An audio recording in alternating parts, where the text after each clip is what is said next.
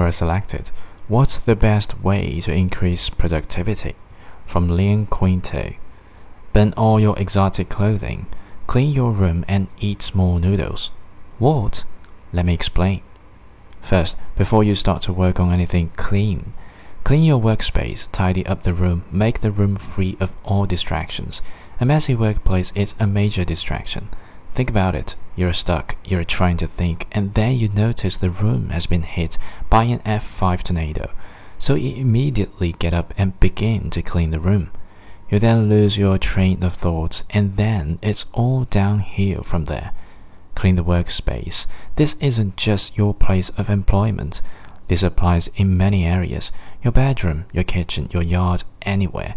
Give yourself the benefit of one less distractions in this hectic world. Second, go through your wardrobe and get rid of anything that takes thought. If you have to ask yourself what matches with this or what could I wear with his, get rid of it. This is wasted time and energy that you will never get back. We've all heard about Mark Zuckerberg wearing a grey shirt every day. There is a reason.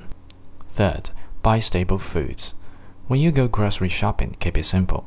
Noodles, rice, broccoli, quinoa, whatever, anything that's simple and does its job, dependent on the person and their health needs. These are staples to pretty much any meal. They go with anything, and you can do anything with them. This will once again save you time and energy that keep your mind in the right places. Also, an added bonus is these are fairly cheap. Fourth, drink green tea and eat an apple. Green tea is cheap and you can find apples at relatively good prices. They are both amazing for you and will wake you up. It's that simple. They keep you alert.